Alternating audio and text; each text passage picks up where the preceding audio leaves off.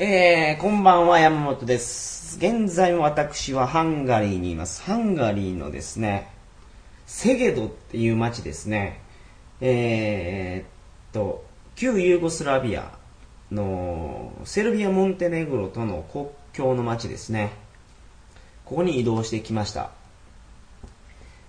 ほんで、えー、そうそうそうそう、あのーハンガリーですね、8月の頭から中旬ぐらいに来る方は、あの、気をつけておいてほしいんですけど、あの、宿がね、なくなります。なくなるっていうか、いっぱいになるんですよ。で、宿泊料金も非常に高くなります。何があるかっていうと、F1 レースがあるんですよ。今回 F1 レース、日本のトヨタかな？が、えー、トヨタやなかったかな？まあ、日本が勝ったみたいなんですけど、まあ、その F1 レースですわ。それがあるんですよ。で、そのために宿がどこも高くなると。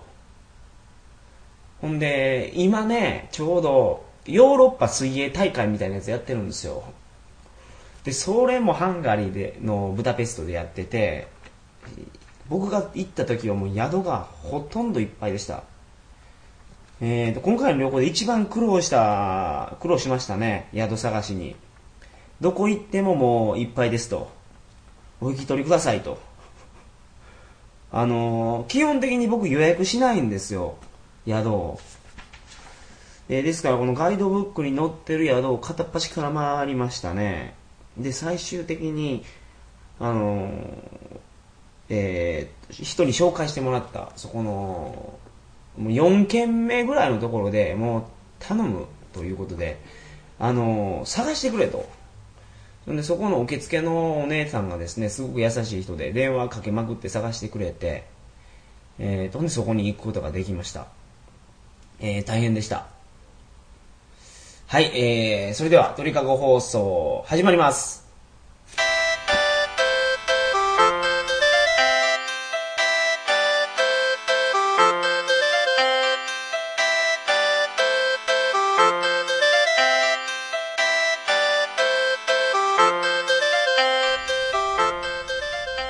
えー改めましてこんばんは、えー2006年8月25日金曜日鳥かご放送第46回をお送りします。番組に関するお問い合わせは info.tkago.net info.tkago.net までよろしくお願いします。えー本日はハンガリーのことについてお伝えいたします。えーと、ハンガリーですね。僕は、ここは、えーっと、めちゃめちゃ面白いところだと思います。東欧の国、今までいくつか来ましたけど、その中で一番ですね。で、これを超える国はないんじゃないかと、今時点で思ってます。東欧でもし、一カ国旅行で選ぶとしたら、ハンガリーかなと。そこまで行ってしまってもいいぐらい面白いところやと思いますね。えーと、まず、どんな話をしようかな。えーと、あ、そうそうそうそう。ナイトライフっていうんですか、夜遊ぶところがすごく充実してますね。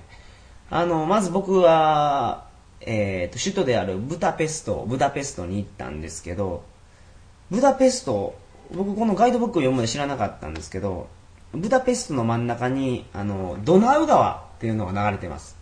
で、ドナウ川の左側のところをブダって言うんですね。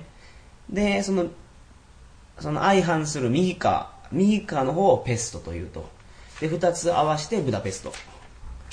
で、ペスト側にはですね、いろんな施設が、宿泊施設や、なんかもいろいろあるんですけど、バーとかね、えっ、と、ナイトクラブとか、あの、だからクラブですわ。あの、お姉ちゃんがいるところじゃなくて、えーなんていうんですか、クラブディスコっていうんですか、そんなのもたくさんあります。で、こっちのクラブの面白いのは、あの、テクノとかね、ヒップホップとかそういう音楽だけじゃなくて、ジャズとかまでやるんですよ。だから、その、若い人から年配の人までみんな遊びに来てました。で、パブの方もアイリッシュパブからですね、えーと、他には、まあ何でもあります。あの、普通のアメリカンパブみたいな、ブリティッシュパブとかね。あと、ベルギーにあったようなパブ、そんなパブもありました。で、あ、そうそうそうそう。あのー僕、今まで、あのー先週か、チェコ、チェコを越えて、スロバキアを越えて、このハンガリーに入ったんで、ビールが安かったんですけど、えーっと、ハンガリーに入るとビールの値段がいきなり3倍ぐらいに上がりますね。あのー店で買うとそこまで上がらないんですけど、飲みに行くと、だからパブとかで飲むと非常に高くなってました。えーだからそのしばらくお酒を控えようと。高くなったんでお酒を控えようと思ってたらワインが安いんですよ。ここは。でハンガリー来たらぜひ飲んでほしいワインが都会アスーっていうワインがあるんですね。これがですねハンガリーのあのハンガリー原産の有名なワインらしくて非常に美味しいですねあのワインの王にして、えー王のワインみたいな、そんなことを言われてるぐらい美味しいワインとのことで飲んでみましたが、非常に美味しいですね。で、お店で飲んでも、ボトルが1000円ぐらいなんですわ。レストランで飲んでも。安いやつやと。で、あのースーパーとかに買いに行くとね、ボトル1本200円とか300円で買えるんですよ。で、これが美味しいんですね。あの、ぜひ飲んでみてください。だから、ここでもビール飲まなくなったんですけど、毎日ワイン飲んでますね。しかも毎日1本飲んでるんで、もう寝る頃にはもうベロベロですわ。はい、楽しいところですね、ここ。えーっと、夜遊べるていうところと、あ、そうそうそうそう、まあお酒の話ばっかりで申し訳ないんですけど、ハンガリーね、あの果実、果実酒、果実から作るブランデーが、これも有名なんですよ。で、あんずとか、あの、チェリー、さくらんぼですね、さくらんぼから作る、そのブランデーがたくさんあって、こういうのもどこでも飲めます。えーえーっと、レストラン行っても飲めますし、バー行っても飲めます。ショットグラスで、あの、ちょっと頼んで、それを飲む感じなんですけど、これが美味しいですね。これ、ブランデーって僕あんまり飲み慣れてないんですけど、ブランデー飲むとなんか、えーっと、ええ感じになりますね。ええ感じになるって、テンションが上がるような感じじゃなくて、なんか落ち着くんですよ。落ち着くってなん、うん、はい。そんな感じですわ。あ、でね、ハンガリーですごい不思議なのが、電車の料金。ハンガリーからオーストリアのそのウィーンに行ったり、ルーマニアに行ったり、あの、セルビア、モンテネグロ、あの、旧ユーゴスラビアに行ったりするとき電車で、あの、片道の値段より往復の値段が安いんですよ。すごい不思議なんですけど。で、えっ、と、片道を買うよりも往復を買って片道を捨てると。えーそういう風にした方が、えー得であると言ってました。がですね、実は、あの、国境付近の町まで、僕は今国境付近の町にいるって言いましたけど、国境付近の町まで移動して、そこから、あの、電車に乗って行った方が、料金が多分ね、4分の1とか5分の1ぐらいまで落ちますわ。えーですから、その、もし、レールパスとか、その、電車乗り放題の券とか、バスパスですね、バス乗り放題の券とか持ってない方は、えー、と、そういうことまで考慮に入れて移動してみてください。で、ハンガリー、ハンガリー。ハンガリーはですね、あの、知る人ぞ知る温泉王国なんですよ。で、ヨーロッパの人っていうのは基本的にその大浴場みたいなところ行かないんですけど、ハンガリー人はいっぱい行きます。で、ハンガリーにもですね、いろんな温泉施設があります。で、温泉っていうより、日本の温泉っていうよりはですね、あの、スパですね。あの、エステとかに隣接されてるスパ。あんな感じを想像していただきたいんですけど、あの非常にいいですよ。だから温泉みたいにね、あの、熱いお湯に浸かって、あの、疲れを取るっていう感じじゃなくて、あの、まず水着着用なんですね。水着を着ないと入れないと。